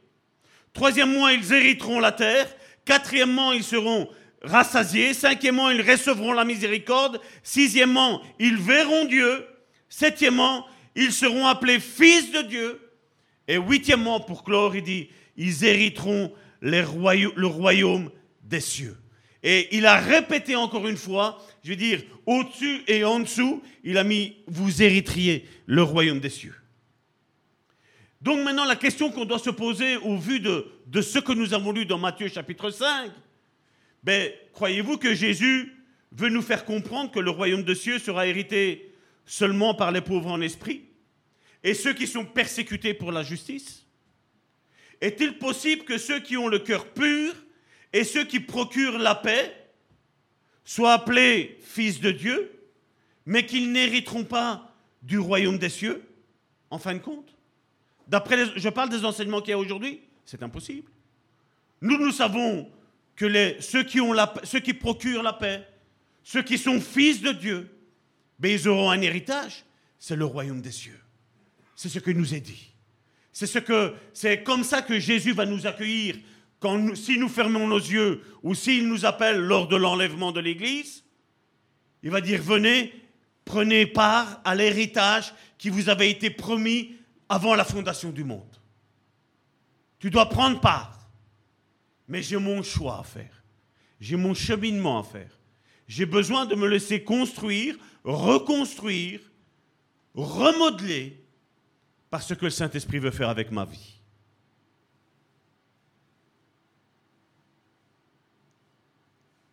Donc est-il possible que ceux qui procurent la paix soient appelés fils de Dieu, mais qu'ils ne, ne, reçoivent pas de miséricorde? Mais si. Parce que dans notre cheminement, comme je le disais, ce sont des marches d'escalier je ne sais pas toi, mais moi, ça m'est arrivé de tomber d'un escalier. Crois-moi bien, ça fait mal. Mais je ne suis pas resté asphalté par terre, mon frère, ma soeur. À un moment donné, ben, il a fallu que j'aille à l'hôpital, mettre un plâtre, attendre la guérison, refaire de la kiné et de remarcher. De remarcher là où il y avait cet escalier-là. Et généralement, qu'est-ce qu'on vous dit? Monsieur, madame, si tu es tombé par exemple de vélo, d'un escalier, d'une marche, d'une chaise, ben, qu'est-ce qu'on va vous dire? Un petit peu ce que Karine tantôt a dit. Ben, tu dois vaincre ta peur. Donc c'est de refaire ce que tu avais fait. Tu es tombé des escaliers, marche sur les escaliers. Tu es tombé du vélo, reprends le vélo. Tu as eu un accident de voiture, reprends le vélo, la voiture, excusez-moi. Tu reprendras tu dois lutter, tu dois surmonter ta peur. Je dois surmonter mes peurs aussi. Toutes ces suppositions, elles sont fausses. Tout ce que nous avons lu dans Matthieu chapitre 5, du verset 3 à 12, mon frère, ma soeur, c'est ce que Dieu veut faire avec ta vie. C'est ce que Dieu veut faire avec ma vie. C'est ce que Dieu veut faire avec notre vie, avec notre Église. Il est cependant prudent de conclure que toutes les bénédictions citées dans ce sermon, qu'on appelle les béatitudes, constituent l'unique bénédiction générale d'hériter le royaume des cieux. Voyons maintenant les différentes qualités que Jésus a décrites. Il a dit que nous devons nous sentir pauvres en esprit. Une autre version dit, ce sont ceux qui se sentent faibles spirituellement parlant, qui ont toujours besoin d'apprendre. Donc si tu es aujourd'hui dans cette attitude d'avoir soif de toujours apprendre, mon frère, ma soeur, tu es déjà dans cette première marche. Cette première marche qui va mener vers le temple du Saint-Esprit, mon frère, ma soeur. Ensuite, il nous est parlé des affligés, de ceux qui pleurent, mon frère, ma soeur. Si tu es en train de pleurer, mon frère, ma soeur, je suis là pour te dire que tu es déjà sur la deuxième marche là aussi. Peu importe ce que tu as subi, mon frère, ma soeur, un drame, la perte d'un être cher, peu importe si peut-être ton Église ne comprend pas l'appel qui est sur ta vie. Et je voudrais dire que dans cette Église, mon frère, ma soeur, nous avons cette, ce leitmotiv, mon frère, ma soeur, c'est de te faire entrer dans l'appel que Dieu a mis dans ta vie, mon frère, ma soeur. Il y a cette marche, il y a ce processus, mon frère, ma soeur. Ensuite, le troisième, il dit, heureux ceux qui sont doux, ceux qui parlent avec bonté, avec douceur, ceux qui comprennent, ceux qui ne sont pas là, vous savez, en train de trucider. J'ai vu, j'ai entendu, j'ai eu des témoignages de certaines églises où quand le frère, la sœur est tombé, ça a été foutu. Ça a été foutu pour lui. C'est comme si on l'a pris on l'a dit dehors. Mais l'Église est là comme un hôpital, mon frère, ma soeur. Nous avons besoin, par saison de notre vie, peut-être de l'hôpital de l'Église. Par certaines saisons de notre vie, nous avons besoin de rentrer dans, l'être guerrier, mon frère, ma soeur. Tu as des armes que Dieu t'a mis à ta disposition, qui sont là disponibles au travers du Saint-Esprit. Et tu dois les utiliser, mon frère, ma soeur. Comment vas-tu utiliser l'épée qui est la parole de Dieu, la Bible nous dit, si ta Bible est toujours fermée Si, quand ça ne va pas, tu décides juste de l'ouvrir. Aujourd'hui, comme je le disais il y a quelques semaines d'ici, nous avons tant de moyens que tu peux même conduire ta voiture. Tu appuies sur le bouton play et tu as la Bible qui t'est dictée. C'est bon aussi, mon frère, ma soeur. Ne soyons pas comme ces religieux qui disent Non, non, moi, il me faut la Bible comme ça. Il faut que je sois dans telle disposition pour lire la parole de Dieu. Non, mon frère, ma soeur. Dieu peut parler de mille et une manières, mon frère, ma soeur. Ne soyons pas des religieux. Ne soyons pas des légalistes. La quatrième bénédiction que Dieu donne, c'est ceux qui ont faim de la justice. Quand tu vois aujourd'hui ce monde aujourd'hui, ou regardez les orphelins, comment ils sont battus. Regardez aujourd'hui comment les veuves, mon frère, ma soeur, sont laissés seuls. Vous savez, une des visions de cette église, mon frère, ma soeur, et je parle de ça parce que j'ai été déçu de ce que j'ai entendu, de ce que certaines veuves dans l'église ont été subies, ont subi. T'imagines qu'ils se sont connus, peut-être des couples se sont connus dans l'église. Ils ont payé leurs dîmes, ils ont payé leur offrande, ils ont payé tout ce qu'ils avaient à faire. Tout ce que la Bible, il est vrai, nous recommande de faire. Et ensuite, quand tu as eu l'époux, l'épouse qui est décédée, ceux-ci se sont retrouvés, ces veuves se sont retrouvées avec un petit peu d'argent. Et j'ai connu un pasteur qui, ses veuves ne venaient plus à l'église. Et à la place de l'église payer, subvenir aux besoins de ses veuves, je voyais ces pasteurs tourner les églises et encore aller chercher une dîme, mon frère, ma soeur. Est-ce que ce n'est pas une honte? Je vous le dis pour l'église de Bon Samaritain, si on devrait faire ça, ce serait une honte et on ne fera jamais ça. Parce que nous sommes tous frères et sœurs en Christ. Et nous sommes là pour subvenir aux besoins des uns et des autres. Ça, c'est l'Église, mon frère, ma soeur. Et avec le peu de moyens que nous avons, nous essayons de le faire, mon frère, ma soeur nous essayons de subvenir aux besoins de tous ceux qui nous entourent, de ces veuves, de ces orphelins. Et c'est la pensée que Dieu nous a mis à nous. C'est ce que Dieu a mis, je vais dire, c'est au travers, si mes souvenirs sont bons, c'est à Jacques ou à Pierre. Il le disait, voilà, de, passer prendre les offrandes dans toutes les églises qu'ils avaient fait. Et il a dit, mais n'oubliez pas une chose. N'oubliez pas les veuves et les orphelins. Ceux qui sont délaissés. Et je voudrais même rajouter aussi à ceux qui sont malades, ceux qui ne peuvent plus aller travailler à cause de la maladie qu'ils ont. Ça, c'est le but de l'Église. Ça, c'est être disciple. Ça, c'est être et avoir le cœur de Dieu, mon frère, ma soeur. C'est ce que Dieu nous appelle à faire tous et toutes. L'Église, ce sont ces choses-là aussi, qui malheureusement aujourd'hui on ne le prêche pas beaucoup. On aime à s'afficher avec la toute dernière voiture que Dieu nous a donnée. On aime à montrer la maison que Dieu nous a donnée. Et je mets Dieu nous a donné entre guillemets. Je ne dis pas que c'est ça. On aime afficher ces choses-là. Mais dans l'Église, qu'est-ce qui se passe? La vie de ton frère et de ta sœur, qu'est-ce qu'il passe? Qu'est-ce qui se passe? Cinquièmement, il parle de la miséricorde, le miséricordieux. Sixièmement, il parle de ceux qui ont le cœur pur. Septièmement, ceux qui procurent la paix. Huitièmement, il parle de tous ceux qui sont persécutés. Croyez-vous que Jésus veut nous faire comprendre qu'on peut avoir un cœur pur sans toutefois être miséricordieux, mon frère, ma soeur Je vais te dire qu'à partir du moment où ton cœur va être pur, mon frère, ma soeur, tu vas utiliser la miséricorde pour ton frère et ta sœur. Peu importe quel va être son péché, tu vas user de la miséricorde. Tu vas être là non pas pour le juger, mais tu vas être là pour l'aider, prier pour lui, intercéder pour lui. Et Dieu va faire son œuvre, parce que quand Dieu se plaît quand il voit que l'Église est unie, pour une cause, pour un but.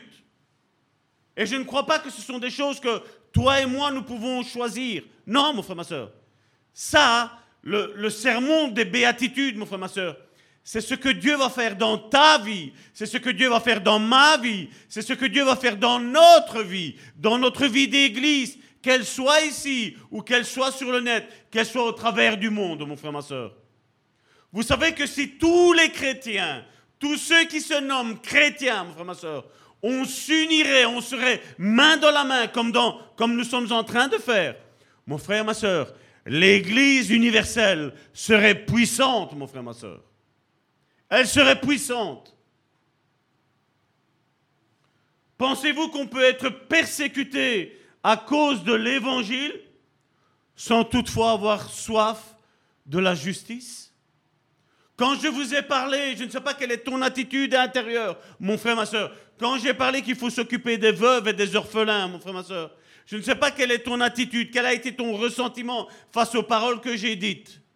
Face à cet exemple que je te disais de pasteurs qui tournent les maisons pour encore aller retirer la dîme à ces personnes-là. Ben ça, mon frère, ma soeur, ce mépris que j'ai vis-à-vis de ces pasteurs, c'est avoir faim et soif de justice.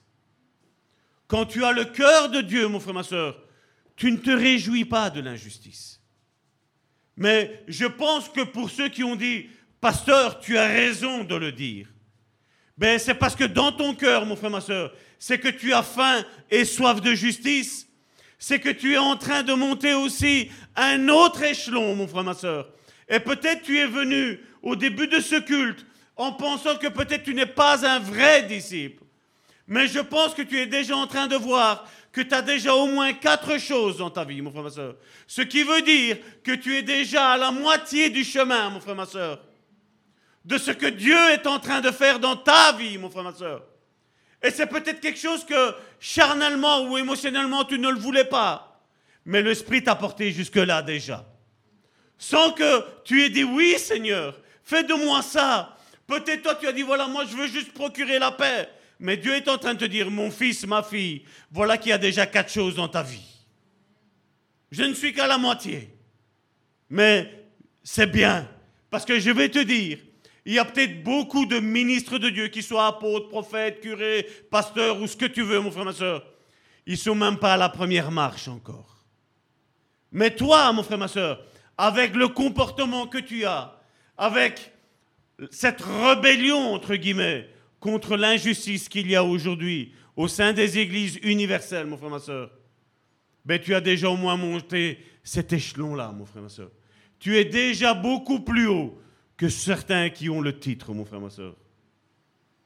Est-ce que tu es heureux, mon frère, ma soeur Est-ce que tu es heureux?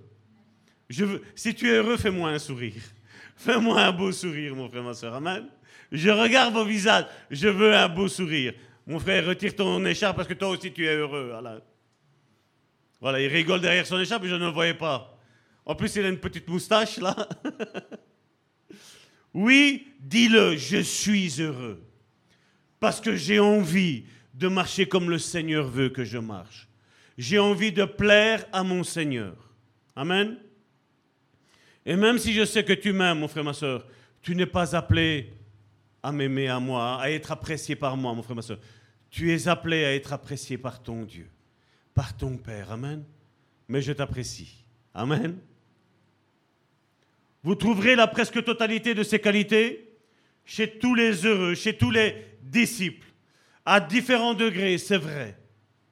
Parce que certains pourraient pardonner, je veux dire peut-être une mauvaise parole, mais certains pourraient même aller jusqu'à pardonner ben, le fait de se ramasser une gifle. Peut-être pourraient même aller à remercier, je veux dire, ces personnes qui les ont traités dans la boue devant la justice. C'est à différents degrés. Je n'ai pas à te juger, tu n'as pas à me juger. Nous ne sommes pas là à nous juger, mais nous sommes là à nous dire, mon frère, ma soeur, si moi, Salvatore, je suis arrivé à ce niveau-là, ben je sais que tu peux y arriver. Ça ne sert à rien que je me tienne ici et que je vous dise, ben, mes frères et mes sœurs, à mon niveau, vous n'y arriverez pas. Ça ne sert à rien de dire ça. Parce que ce serait de l'orgueil, mon frère, ma soeur. Le but d'une église, comme je dis, c'est nous balader en, à Jérusalem et de dire, ben voilà, mes frères et mes sœurs, si je suis y arrivé, tu vas y arriver. Est-ce que je peux l'entendre de, ta bouche, mon frère, ma soeur, que tu es capable? Dis-le, je suis capable. Parce que ce n'est pas avec mes propres forces, mais c'est avec les forces que le Saint-Esprit va me donner. Amen?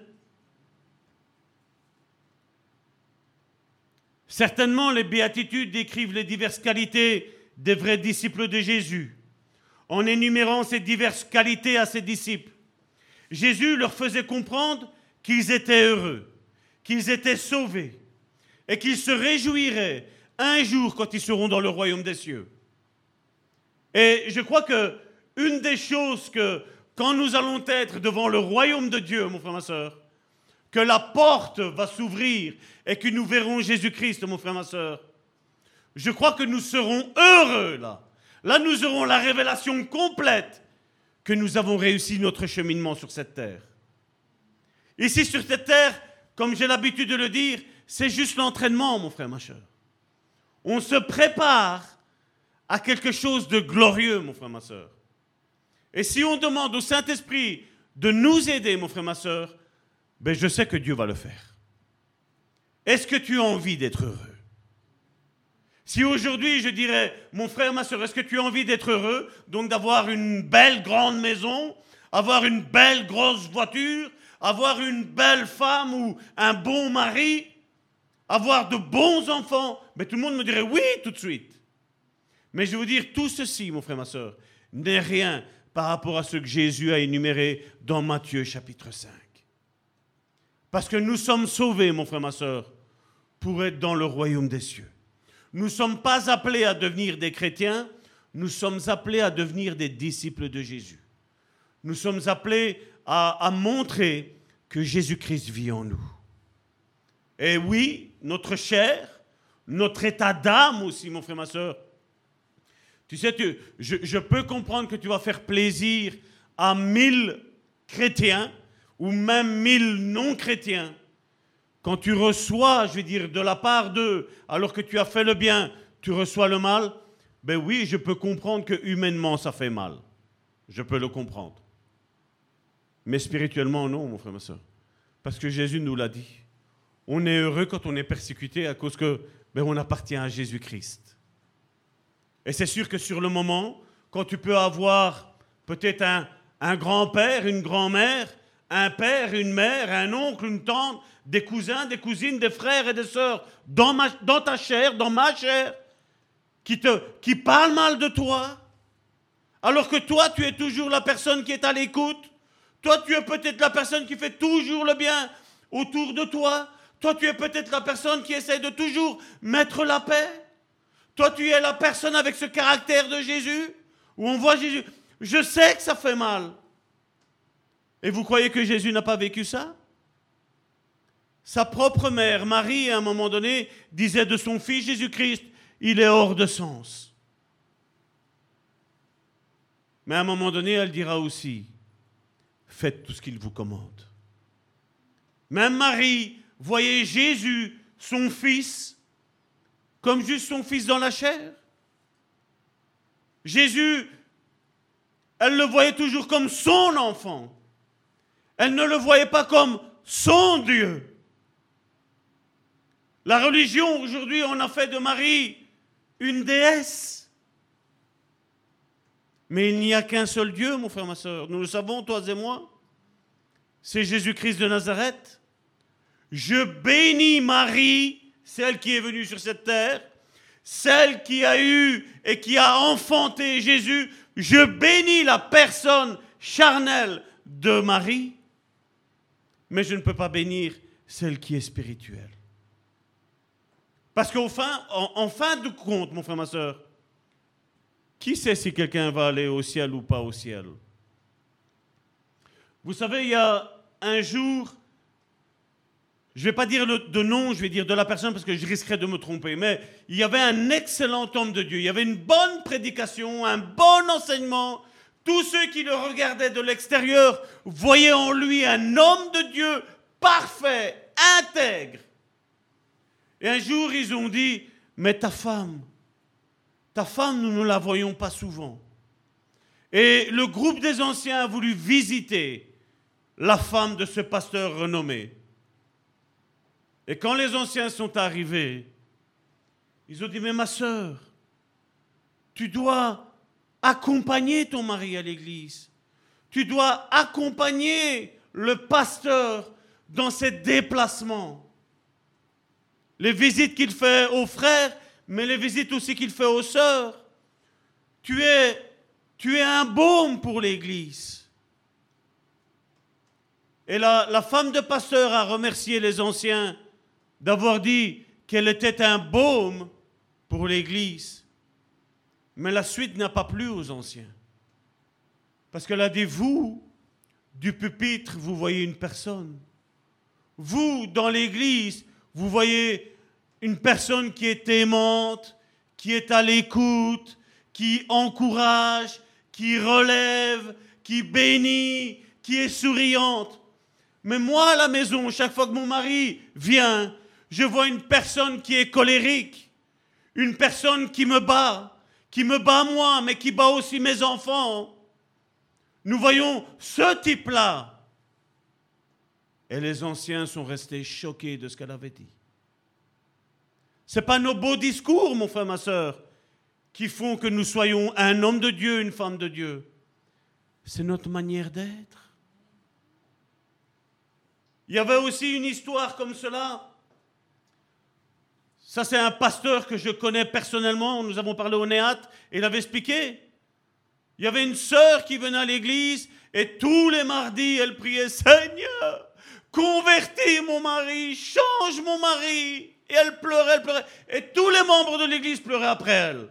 Parce qu'elle se disait, oh, comme elle aime son mari.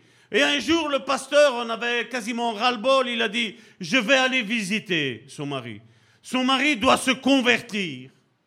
Et donc, le pasteur a entamé une procédure pendant un an d'aller toutes les deux semaines visiter cet homme, le mari de sa sœur qui était dans l'église. Et à un moment donné, après X mois, le pasteur a dit, mes frères, il est temps que tu viennes à l'église. Il est temps que tu donnes ton cœur au Seigneur. Et lui, il a dit, mais moi, il j'ai donné ma vie au Seigneur. Il dit, mais comment ça se fait Ça ne te donne pas envie de venir?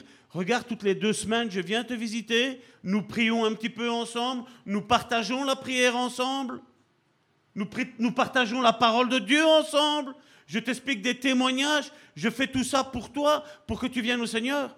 Il a dit, mais vous savez, pasteur, J'aime votre comportement, j'aime votre attitude, mais seulement ma femme, quand elle vient ici, elle est toujours en train de me rabaisser. Vous imaginez la tête du pasteur? Il avait à l'église une femme qui pleurait, mais il avait une femme à l'église qui faisait pleurer. Et vous voyez que ça ne coïncide pas, mon frère, ma soeur. Ça ne sert à rien que je montre un visage de qui je suis ici s'il est différent de celui qui est à la maison, mon frère, ma soeur. C'est ce que Paul dit à Timothée. Quand il dit quand quelqu'un veut être évêque, quelqu'un veut être ancien, c'est dans 1 Timothée chapitre 3, il dit ben, il faut qu'il s'occupe bien de sa maison, premièrement. Ça ne sert à rien qu'ici, la maison de Dieu, je veux dire, on la nettoie, on arrange tout ce qui a arrangé. Mais si ta maison, elle est en lambeaux, mon frère, ça va servir à quoi? Ça va nous servir à quoi? Quel est, quel est le témoignage que j'ai vis-à-vis de ma femme? Quel est le témoignage que j'ai vis-à-vis de mes enfants? Quel est le témoignage que j'ai vis-à-vis de vous? Qui dites-vous que je suis? Jésus disait. Comment, comment me vois-tu? Comment me perçois-tu? Est-ce que je te donne, mon frère, ma soeur, envie de servir le Seigneur? Est-ce que je te donne de te mettre à 100% au service de Dieu, à faire ce qu'il te demande de faire? Ça, c'est l'attitude. Et je veux dire, quand on est, on monte ces échelons, mon frère, ma soeur, que ce soit le premier échelon, que ce soit jusqu'au huitième, mon frère, ma soeur, même si on est dans les parvis du Seigneur, mon frère, ma soeur. Est-ce que je te donne cette envie? De servir le Seigneur Est-ce que je te donne envie de devenir un disciple du Seigneur? Mais vous savez que l'envie, sans votre acte, sans mon acte, de dire Seigneur, voilà, change ma vie. Je ne te demande pas d'avoir une vie parfaite parce que la mienne n'est pas parfaite, mon frère, ma soeur. J'ai certainement des points faibles, c'est sûr et certain. Vous pouvez demander à ma femme. J'ai certainement des points faibles, mon frère, ma soeur. Mais je ne montre pas un visage de qui je ne suis pas. Je crois que quand Dieu m'interpelle sur quelque chose, et là il m'interpelle pour me dire, Salvatore, voilà maintenant ça fait autant de temps que tu es avec moi. Tu es à quelle marche? Où es-tu maintenant Dans le lieu très saint? Pas dans les parvis? Pas dans le lieu saint, mais est-ce que tu es maintenant situé dans le lieu très saint? Là où tu dois rentrer, tu dois être quasiment exempt de péché. Est-ce que tu es là? Et c'est un cheminement, mon frère, ma soeur. Ça peut paraître que c'est comme un découragement, mon frère, ma soeur, peut-être pour ta vie pour le moment, mais comme je te l'ai dit, ce n'est pas un, découragement que je viens apporter, c'est un encouragement, mon frère, ma soeur. Un encouragement à monter, peut-être à gravir un échelon, peut-être à faire une introspection ce matin. Une introspection de où j'en suis. Mais pas où j'en suis et je retourne en arrière, mon frère, ma soeur. Non. Où j'en suis pour savoir où tu es. Et Jésus, quand il a commencé à énumérer ces huit cas, ces huit bénédictions qui ne sont qu'une seule bénédiction au final, il est en train de dire, voyez mes enfants, il faut monter ces marches. Est-ce qu'aujourd'hui, peut-être avec le titre que tu as, est-ce que Jésus peut t'appeler mon enfant? Certains pourraient dire, mais je suis pasteur moi maintenant. Pour Jésus, mon frère, ma soeur, nous serons toujours ses frères et ses sœurs. Pour Jésus, nous serons ses frères et ses sœurs et non plus ses amis et non plus ses serviteurs. Tu es le frère et la sœur de Jésus. Et ce matin, Jésus te demande, mon enfant, veux-tu prendre ma main et commencer à monter des échelons? Dans ce que nous avons lu dans ces huit cas, mon frère, ma sœur, où en es-tu? Quels sont les catégories Il faudra peut-être faire une, vous savez, un, genre de tableau en disant ben ça j'ai et ça je n'ai pas encore. Hein? Et peut-être se mettre un, comment défi, voilà, un défi de dire voilà Seigneur, je voudrais que au moins un avant la fin de l'année de ce défaut que j'ai aujourd'hui, ben avant la fin de l'année, il y en a un de ceux-là ben, qui devienne une autre qualité. Ça voudrait dire que j'ai monté et j'ai gravi une échelle en plus. Eh bien, je vais te dire que peut-être tu n'auras pas les huit aujourd'hui. Tu n'auras peut-être pas les huit avant la fin de l'année, mon frère, ma soeur. Mais si tu montes une échelle avant, un échelon avant la fin de l'année, mon frère, ma soeur, je veux te dire que tu es heureux. Je veux te dire que tu es béni, mon frère, ma soeur. Parce que tu auras décidé d'avancer, mon frère, ma soeur. Tu auras décidé, mon frère, ma soeur, de ne pas rester statique. Peut-être, euh, tu vois, le 1er janvier, tu avais fait des, des résolutions, voilà, je, je perdais le mot. Tu as fait des résolutions, et peut-être le 2 janvier, ben déjà, tu avais déjà raté certaines, c'est pas vrai? Ben mon frère, ma soeur, je suis là pour te dire, avance, avance. Tu as envie, n'est-ce pas? Est-ce qu'il y a quelqu'un qui est vivant ici? Il peut lever la main. Donc si tu as envie, mon frère, ma soeur, c'est pas trop tard. C'est pas trop tard. Peu importe tes chutes, peu importe que peut-être tu as mal agi jusqu'à aujourd'hui, le 14 janvier, mon frère, ma soeur. Peu importe. Aujourd'hui, 14 janvier, ce n'est que le matin. On n'a pas encore passé la barre des midis. C'est pas encore la moitié de la journée, mon frère, ma soeur. Tu peux prendre cette résolution de dire Seigneur, ça, quand le pasteur a, a énuméré ce que tu as dit, peut-être ce qui procure la paix, ça t'a peut-être chagriné, mon frère, ma soeur. Ben, décide aujourd'hui, là maintenant, dit, Seigneur, il n'est pas encore midi, je décide par exemple ça. La paix, je veux, je veux maintenant la procurer. Même si tantôt je me suis disputé à la maison. Peut-être que même tantôt au téléphone, je me suis disputé avec quelqu'un. Mais Seigneur dit, maintenant je, je, maintenant je veux être un instrument de paix. Je veux être peut-être un instrument de la miséricorde. Amen. Je ne sais pas quel est ton problème. Mais ton problème ne m'intéresse pas, mon frère, ma soeur. Ce qui m'intéresse, c'est que tu restes bloqué sur ton problème. Et que tu sors de ce problème. Amen. Parce que Dieu t'appelle à progresser, mon frère, ma soeur. Dieu nous appelle à progresser. Et peut-être tout seul, tu n'y arrives pas, mon frère, ma soeur. Mais je peux t'assurer une chose, c'est qu'ensemble, on peut y arriver, mon frère, ma soeur. La Bible nous dit que celui qui manque de sagesse, c'est Pierre qui le dit. Celui qui manque de sagesse, la demande à Dieu. Et Dieu donne. Qu'est-ce que tu as besoin ce matin, mon frère, ma soeur? Quelle est, la chose qui te culpabilise, mon frère, ma soeur? Mais demande-la à Dieu. Parce que je suis persuadé d'une chose, que quiconque demande, Jésus a dit, il a dit qu'on reçoit, mon frère, ma soeur. Jésus a dit que quiconque frappe, on ouvre la porte, mon frère, ma soeur. C'est peut-être la, la, la porte de la paix qui te manque. Mais Dieu te dit, viens, mon enfant.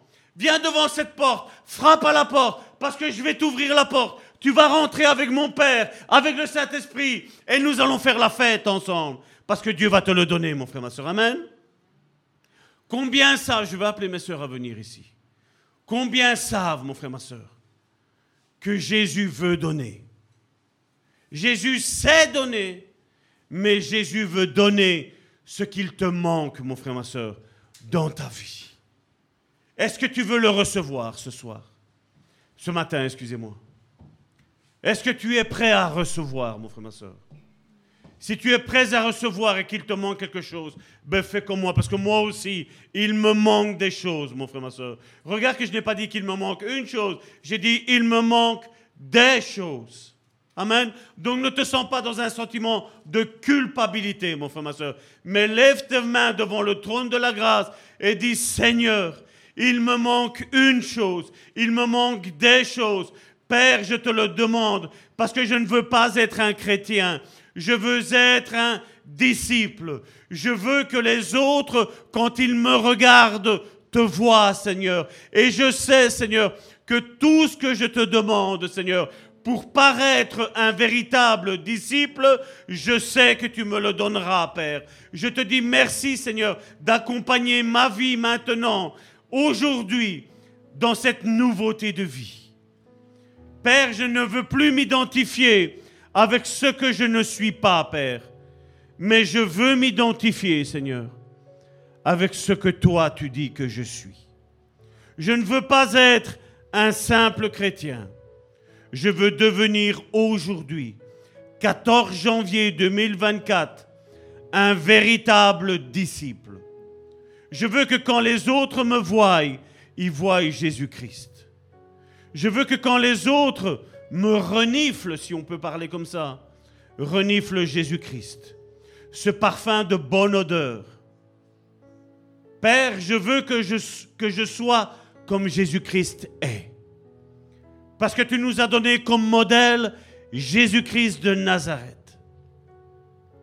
Père, je veux devenir pleinement comme lui est. Parce que je sais que c'est possible. Oui, parce que tu as dit que tout est possible à celui qui croit. Non seulement dans les bonnes choses, mais aussi dans les mauvaises choses.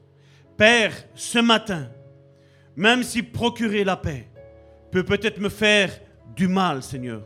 Aujourd'hui, Seigneur, je veux m'abandonner à toi. Père, je m'abandonne à toi dans tous les manquements que j'ai. Père, je veux être semblable à qui ton Fils Jésus-Christ est. Je veux être un instrument agréable et puissant entre tes mains. Dans le nom puissant de Jésus-Christ, j'ai prié. Amen. Soyez bénis et recevez, recevez, recevez ce que vous avez demandé dans le nom de Jésus-Christ. J'ai prié. Amen.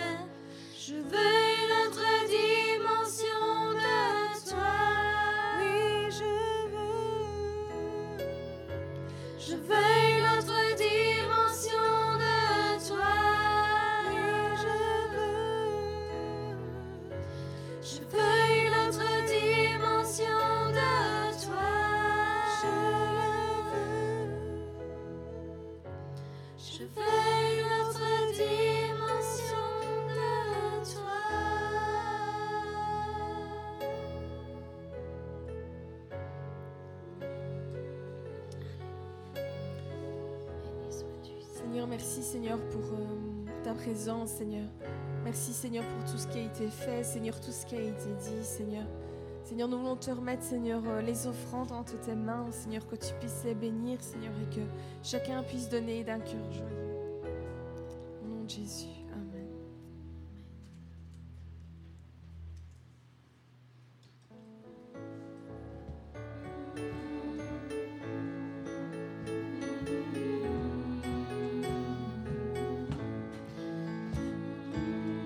Comme il a été dit, nous sommes heureux, donc nous sommes dans la joie. Amen, amen. C'est une magnifique euh, étude, prédication que le pasteur nous a donnée là. C'est une autre manière de voir les choses et je rends grâce à Dieu pour euh, vraiment pour tout ce qu'il a dit parce que maintenant c'est vrai que nous allons voir les choses autrement. Nous sommes heureux, même persécutés, même euh, dans l'affliction et tout ça. Nous sommes heureux et nous montons marche après marche. Alléluia. Alors soyons dans la joie ce matin avec ce chant. Alléluia.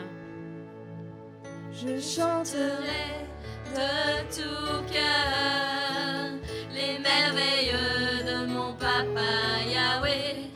Il m'a ôté des ténèbres, il m'a délivré de tout péché. Je chanterai, Je chanterai de tout cœur les merveilles de mon papa Yahweh. Il m'a ôté des ténèbres, il m'a délivré de tout péché. Il m'a délivré de tout péché. Il m'a délivré de tout péché. Mon papa est fidèle, Je n'ai plus rien à craindre, car Yahweh m'a libéré. mon papa, est fidèle, il ne m'abandonne jamais. Je n'ai plus rien à craindre, car Yahweh